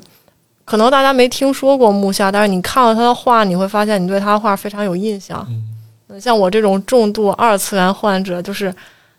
呃，包括那个《百变小樱》那个动画片儿，它的那个小樱的骷髅牌就跟木下的画长得很像，好吧，你说这个我已经一点印象没一有点了印。象没有 了。总之就是，呃，这个艺术家呢，他是一个画家，嗯但是他最有名的部分是一些商业上的作品。嗯，呃，我这样说大家可能没有太多印象。到时候我会放一些这个木下的作品放到咱嗯大们的家可以公众在号里面时间轴对嗯儿或者公众号上面看一看。最后呢，如果顺着大路从老城广场出来呢，我推荐最后一站是走到火药塔。嗯嗯，火药塔也是一个历史非常悠久的一个建筑，它也是哥特式的。呃，你看着白天看着会黑漆漆的，但它其实上面装饰了很多纯金的一些雕塑什所么以的。哥特装它都要画黑眼圈什么的。嗯是的啊的，，我就是很喜欢这种风 格啦。嗯，然后布拉格，我记得它也被称为千塔之城，它的塔非常多。这个这个火药塔也是可以上去的，大家可以从这个火药塔上面上去，然后在这个等于说在伏尔塔瓦河的东侧再看一下。嗯阿月有啥补充的吗？热热说的这些基本上都是我想说的。嗯然后我觉得还有一个是，呃，当时咱们老师也带我们去过那个国家博物馆，啊，对，嗯， 好像也是，呃，为了这个国庆加工加班加点的把它修建好，好像嗯据说之前是修地铁的时候不小心挖到了是对吗？ 挖到了什么，然后造成这个建筑有一些损坏，然后又进行一些修复，然后在这个国庆一百周年国庆的时候又开始全面的营业。然后里面当时我们去看的时候还讲了很多关于捷克和斯洛伐克的历史。嗯，哎，但是我发现你们俩人都没有提到那个舞蹈屋，因为跳舞的房对子，跳舞的房子，因为在这 个 Lonely Planet，就是布拉呃布拉格这一版或者捷克这一版，嗯他们的封面用的嗯就是这样的一个照片嗯。我觉得用这个照片还挺大胆的，因为布拉格有那么多的传统东西他没有对用，反而是用了这个。我当时没有没有推荐，是因为它离我推荐这个线路有一点，对，还要距离往旁边要对走一点的嘛。要往西再走一点。嗯，对，整体来说，它就它的感觉就像大裤衩儿，北京的中央电视台，嗯对它在一个城市里边的那种，对，嗯对我们它还但是是想它小的很小多，得很多但是它那种对方式以及他想表达的，我不知道是不是一样，但是那种方式看起来扭来扭去的这种，嗯 还挺有意思的。它会是我不懂啊，我没准备这个，它会是就是一个特别的设计师设计的嘛，比如说达利之嗯类的。倒不是达利啊，反正我是觉得，我之前看了很多的关于欧洲的这种电影嗯嗯或者欧美电影里边，你就能看到很多都是在布拉格取景的，包括我前头说的这种，呃，《碟中谍》还有《零零七》也有在布拉格取景的。嗯后来我还特意查了一下资料，为什么呢？就是因为在整个欧洲，布拉格也是最欧洲的一个欧洲对城市。因保存为的特别完好，对，就是在二战的时候，布拉格呃就是整个捷克基本上就是没有发生什么战斗，嗯对马上就投降了，对，所以他们整个城市都被保嗯留下来了，受到破坏非常非常的小，所以到现在他们整个城市才被指定成是一个呃对文化遗产嘛。对，然后呢，这座城市呢是被叫做建筑艺术的一个博物馆，是的，就是从从就是可以见到从十一世纪到二十一世纪的所有的几乎所有风格的这种建筑形式，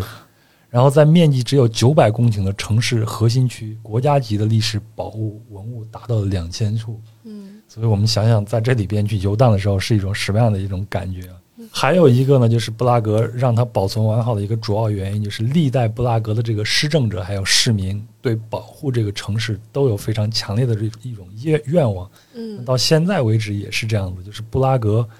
没有一个新的建筑方案要实施前都要公布于众，然后听取市民的意见。然后他们的市政府还建立了一个文化遗产的保护网站，然后将古建筑改造的成功和失败的案例都向社会去公开。然后布拉格人还自发地组织了许多的老城保护组织，最有名的莫过于就是已经有百年历史的布拉格古城俱乐部。还有一个小故事是上个世纪初的时候，就是二十世纪初的时候，查理大桥通过电车，嗯，是现在吗？我们在对啊，查理大桥上是不能完全通见不到电电车车，了对吧？对但是只要一过了桥，嗯，然后电车线就是错综复杂了，对对吧？然后当时他是把电线埋在这个桥面下，嗯，然后出了故障就非常难修理，哦你得把这个桥给拆了。然后市政府呢就想把这个埋线改成这种架线，架在天上。当时这个布拉格古城俱乐部立即就请专家嗯，画了一张这个效果图，那太丑了对然吧？后这个市政府一看天上这种杂乱无章的电线杆还有电线以后，立即就撤销了这样的一个决定。后来干脆就把这个电车线给取消了，嗯然后这个大桥到目前为止它就是一个步行桥，是的，对？吧？嗯，我记得我当时，它古建筑就是很多。我爸妈来布拉格玩，我给他们租的宾馆是一个修道院，嗯就在市里边，嗯。但是一个保存非常是完好个的宾馆还是 Airbnb 啊？是是，我是在 Booking 上面订的，啊是个宾馆，它是一个保存非常完好的修道院，我们就住在当时修士住的那个那层，然后早上六点钟开始敲钟，连敲五十 下， 睡不着了是吧？对 强制倒时差。对，因为人家还要什么，就是人家还要进行人家那些宗教活动，对，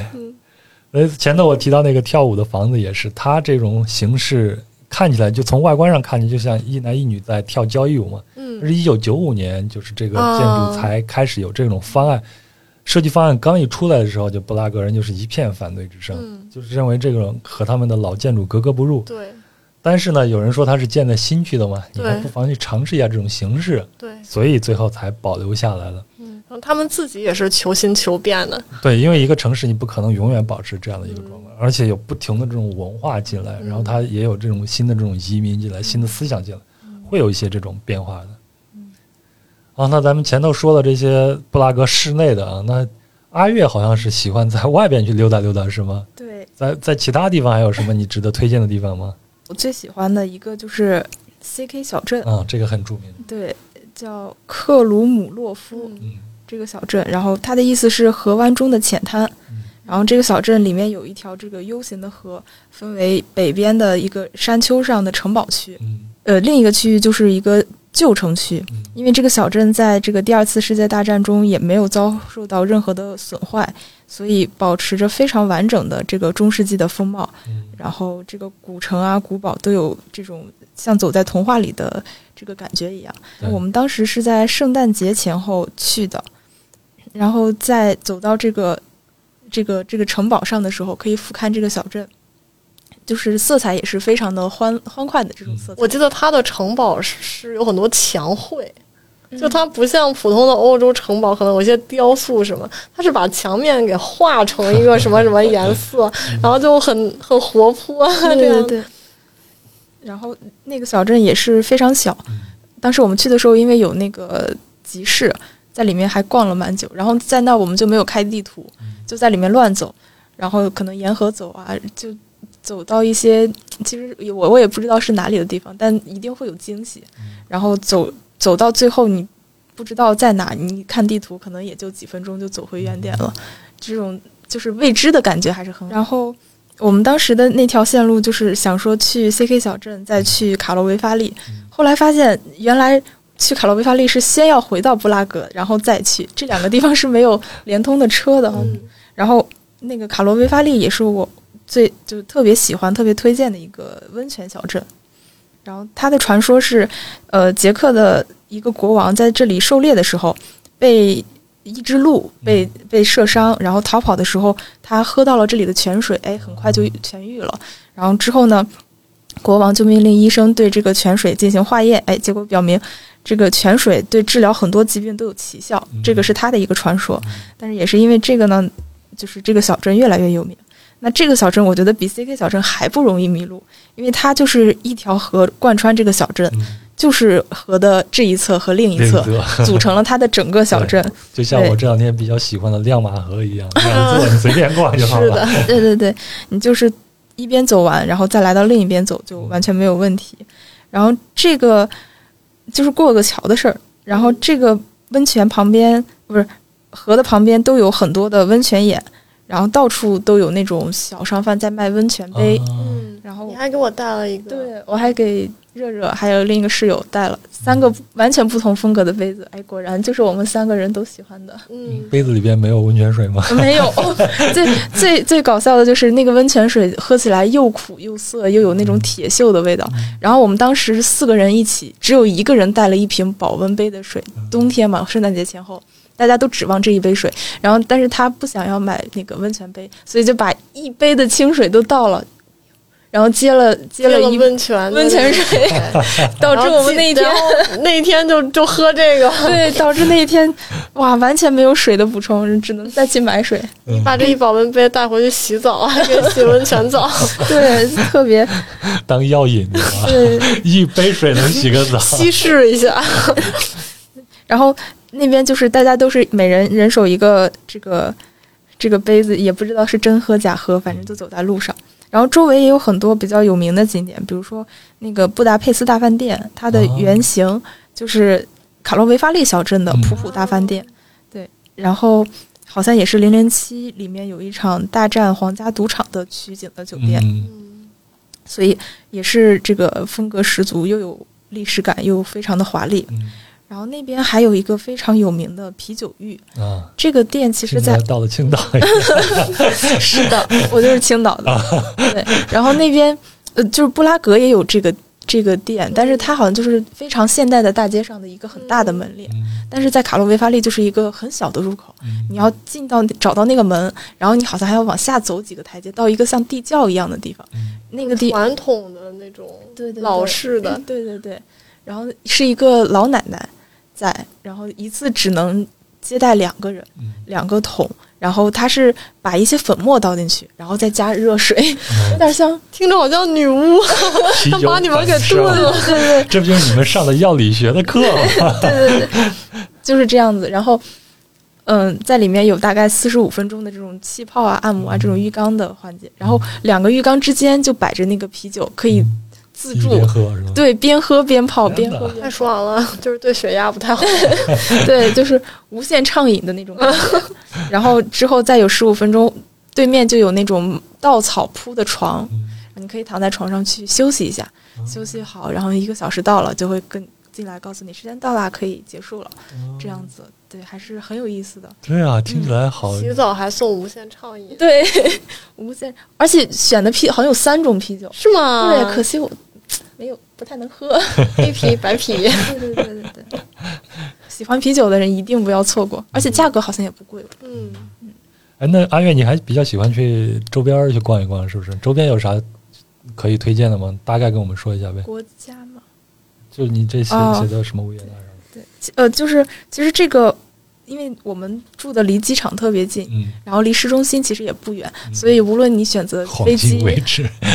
对，无论你选择飞机还是选择这种大巴车还是嗯火车，都非常的方便。然后有的时候我们到周五都会去一些周边的地区嗯去玩儿，就是我这条线路对我比较有意义，是我第一次独自一个人嗯，去出去，然后开启了后面的这种旅行的这个、这个比较事有情。纪念意义的对一件对事情。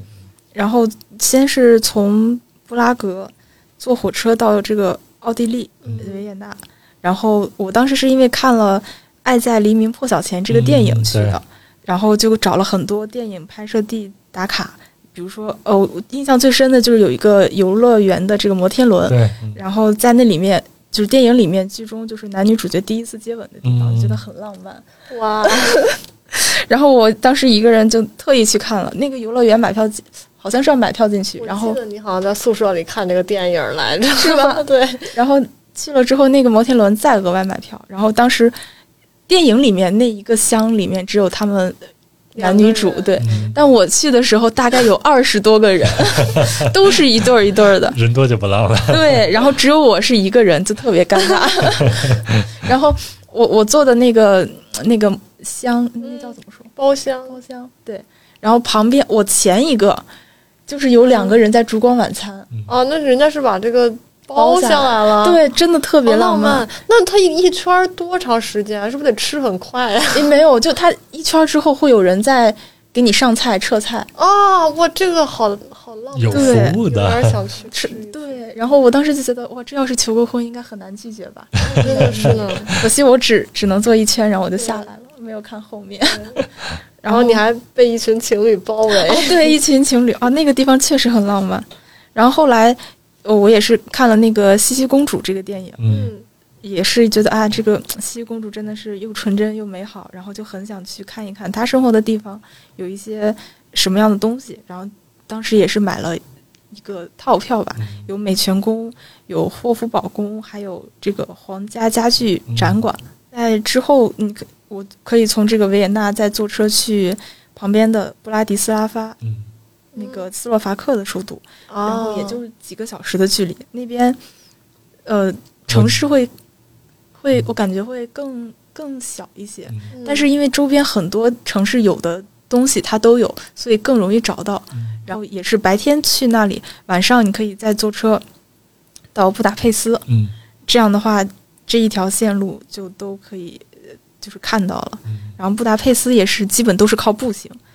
嗯。 嗯这个多瑙河把布达佩斯分成布达和佩斯两个地方这样子啊是的知道陈佩斯的名字咋来的吗？啊，是是这个吗？对怎么他，他爹陈强去那边出差，然后老艺术家去那边出差嘛，然后就把他们两个孩子的名字，一一个个叫叫陈陈佩布达斯，一个叫陈布达，真的，哦嗯我还以为这是个笑话。不是笑话，这是真事儿，这是陈强自己说的。而且我今天在做资料的时候，我一直认为斯洛伐克首都是布达佩斯，我今天做资料才发现不是。嗯，哦哦，这些城市都可以慢慢的走，走完以后，我当时就是从布达佩斯再坐飞机，花了可能一两百块钱回到了布拉格。嗯，嗯 所以这趟旅行对你来说是非常有意义的，因为是你对独自旅行的一个开启的之旅，对对吧，？是的，真棒，真棒。好，那咱们前头也聊的差不多啊，有这么多关于旅行的。接下来的一趴呢，也是最后一趴，是咱们的传统项目，啊嗯，就是关于美食的这一趴。美食这一块儿，太好了， 终于到了擅长的环节。有有的吃吗？在那边有的吃，有的吃啊，因为我我首先觉得那边的饭跟中餐要有相似之处啊，你指的是他们的馒头片儿吗？对，还有嗯米当地那饭个是吧，对，米饭和馒头，嗯，虽然他们管馒头叫 dumpling，嗯， 对，这一点我很诧异，因为我去那边吃的第一顿饭，就是我那个德国的房东接到我们以后呢，就说带你们去吃顿饭，带你们找一下这个餐馆在哪。嗯进去以后就上了这个 dumpling，嗯嗯然后旁边就配了那些肉菜啊啥，嗯还有一碗牛肉清汤。嗯，我就很奇怪，这种没有馅儿的东西怎么能叫做饺子 呢？对不对？怎么能叫做 dumpling 呢？然后我吃了一口，觉得它不就是咱们国内那种什么对发糕啊？对那种对是不是像发糕？对跟有点馒头像有点不太一样啊。看它嗯松原材料是什么？嗯是小麦还是土？豆？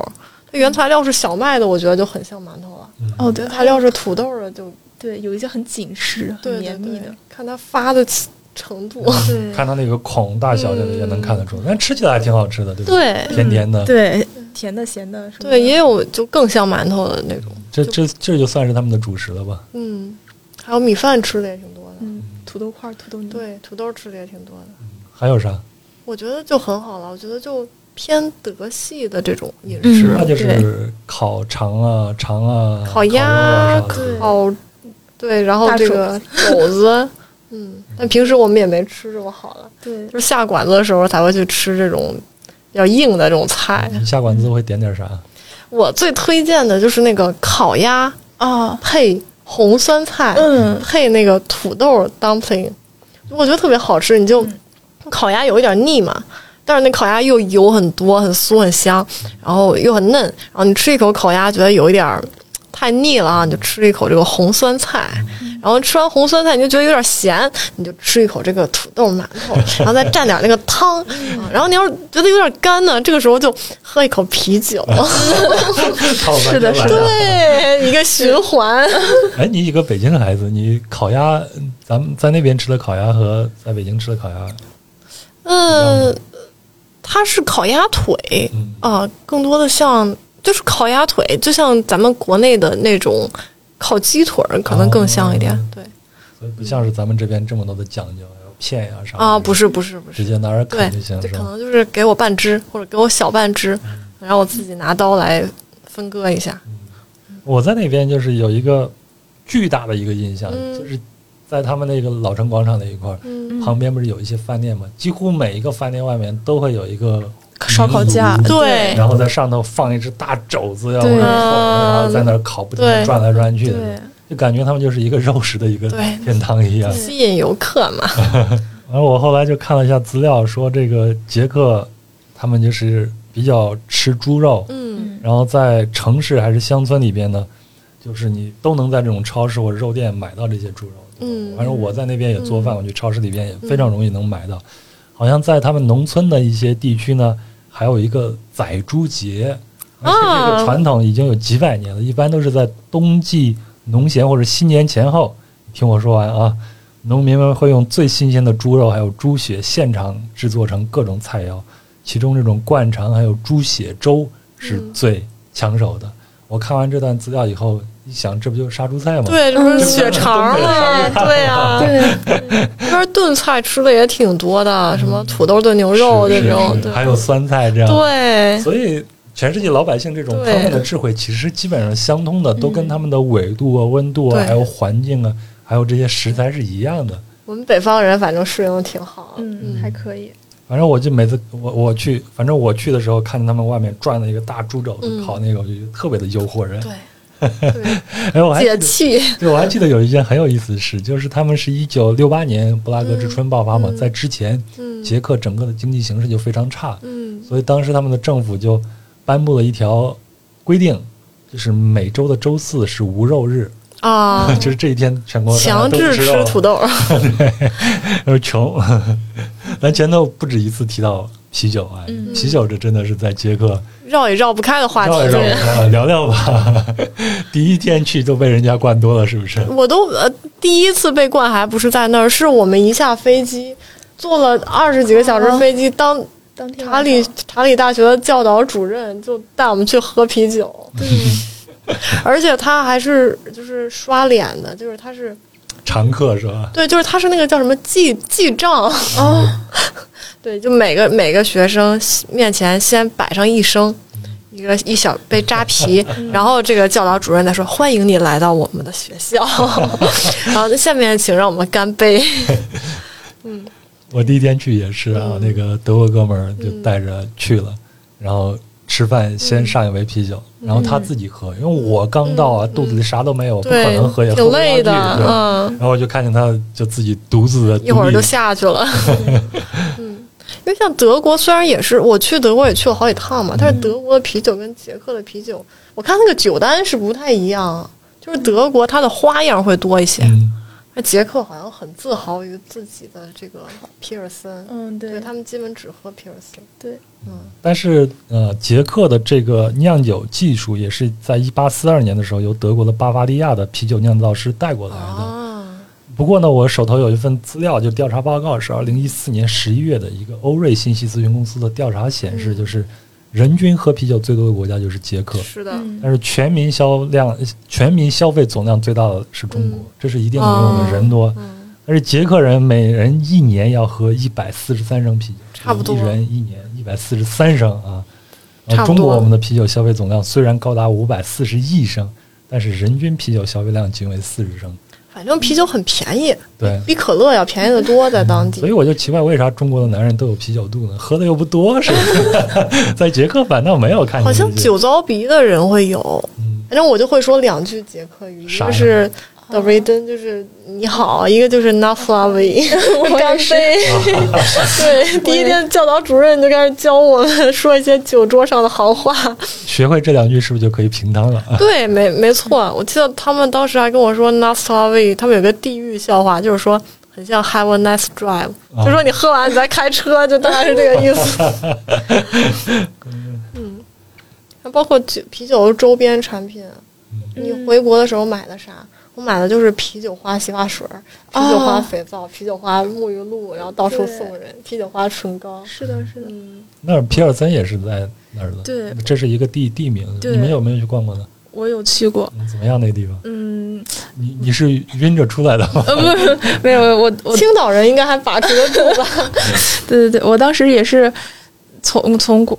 德国回来的时候，在那儿休息了一站，然后去看了一下他们那儿的啤酒博物馆，嗯也是也不算很大，就是介绍了一下他们啤酒的历史。然后我买了一些也是周边嘛，什么明信片呀、然后同行的人买了点什么皮尔森的啤酒的浴袍、毛巾，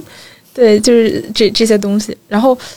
呃，我我最对那儿印象特别深刻的就是那边圣诞也是圣诞节前后嗯，那个圣诞节集市上的一个小吃，好像只我只在那边见到了，应该布拉格也有，只是说比较少见，嗯是有点像那种炸发的油饼。然后里面 嗯会有放一些大蒜汁，放番茄酱，放一些芝士不碎，错呀，听着还挺好吃。对，我特别在量好挺长吃，高长时间的没有吃油饼了。嗯对，特别好吃，但是好像在其他的地方都没有见到过。我还记得在捷克就诞生了世界上第一部啤酒酿造技术的名著，就是一个技术指导啊，都是在这儿诞生的。还有一个挺有意思，以前在跟啤酒事务局在串台的时候，我也聊了，就是大概就是在公元九百零三年左右，他们就开始出口这个啤酒了，也是世界历史上最早的啤酒啤酒出口史。但他们一出口，你就要让你的啤酒的质量稳定嘛，嗯，所以他们就有很多的方式去保证这个啤酒质量。嗯政府想了很多办法，比如说有一个规定就是，啤酒的酿造商要把刚酿好的这个啤酒送到市政厅去接受检查。啊怎么检查？就是把酿造好的啤酒泼到一个专设的长凳上，嗯哦，然后呢坐上去。几分钟之后，如果人粘在长凳上了，啊，就说明你的啤酒合格，啊，哦，要比较够浓粘稠嘛浓对郁这哦对，然样后你就子。可以出售。如果粘不上去，那这个商人就得挨揍了。哎，这听着有点儿 离谱的。对呃还有一种检验的方法，就是在泡沫里边投入一个硬币，哦，如果没有立刻的沉下去，那么就说明这个啤酒是可以的。嗯，这个这这个个挺这个自所以合理啊一点儿。捷克人对这个啤酒啊，真是很用心了。嗯，然后我在那边就有一个享受，就是你随便推开一个门，对你去感受一下对。我记得有一个中午，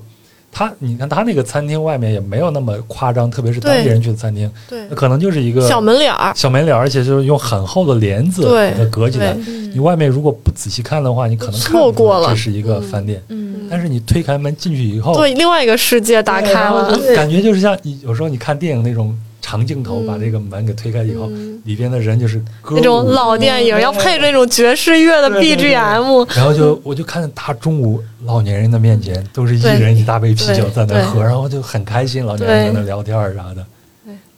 我知道阿月最喜欢吃一个烟囱卷那个东西叫什然后哦么？那叫烟囱卷儿是吧？其实那个是比烤乳猪更常见的一个在捷克的各个景点出现的一个是烟囱卷儿是吗？是烟囱卷哦儿，我因为它知道只哎要是一个人们聚集的地方，哦包括我们去滑冰的滑冰场外边也得摆一哦个对啊，然后只要是有点人气的地方，它都会摆一个烟囱卷儿，嗯它就是一长条面绕在一个木棍儿上，是吧？对然后对上面再撒上这下面种是炭火，糖霜，然后还得去烤。对对所以后来我在南锣鼓巷也见到了，啊，我是见的到是了，的我们俩我们俩哦那天是不是我是们一起去的吗？那天可能是吧。然后叫老北京烟囱烟囱卷儿， 对不对？我们反正还 对还点了一个我们当时在捷克的时候还说呢，说哎，国内没有可以拿回去创发业，展。 对，没想到一回来，哎，南锣鼓巷就有了。呃大北京什么都有。 对对对， 能引入到中国的都是说明够好吃的。对，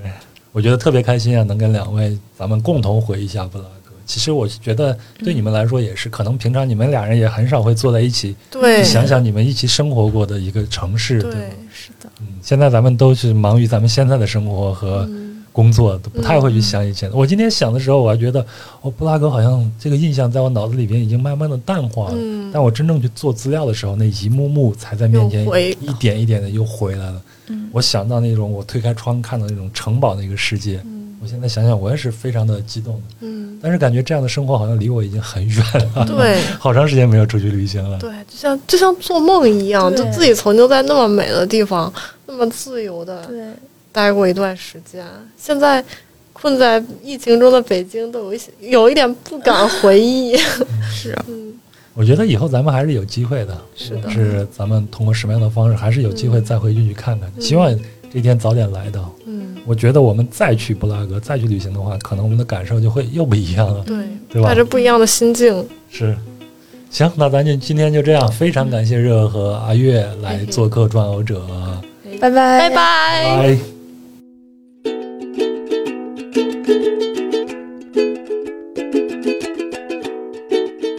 好了，以上就是本期节目的全部内容了，也非常感谢您的陪伴和收听。那如果您对本期节目有什么想说的、想聊的，欢迎在评论区里边留言。也非常希望您能够向朋友推荐《壮游者》这档播客节目。那我们在节目里边提到的相关的细节图片呢，都会在公众号“壮游者”的文章里边展示，请您微信搜索并订阅“壮游者”就可以了。当然，壮游者也很需要您的赞助，您可以通过公众号文章下方的“喜欢作者”来进行打赏，也可以付费订阅壮游者的邮件通讯专栏“小鹿”，半年只需要九十九块钱就可以解锁更多内容和福利，很多都是我自己编辑或者是约稿或者是自己写作的文章。那您也可以在本期节目的声音简介以及公众号文章里边看到订阅方式。那如果您想加入壮游者的听友群，请添加“壮游者二零一八”，也就是“壮游者”的拼音全拼加上二零一八。如果您有商务上的合作的需求，也可以添加这个微信，然后呢，他就会将您拉到群里或者和您联系了。好了，那就这样，祝您开开心心，出入自由啊！这就是我现在最大的一个心愿。那咱们下期再见喽。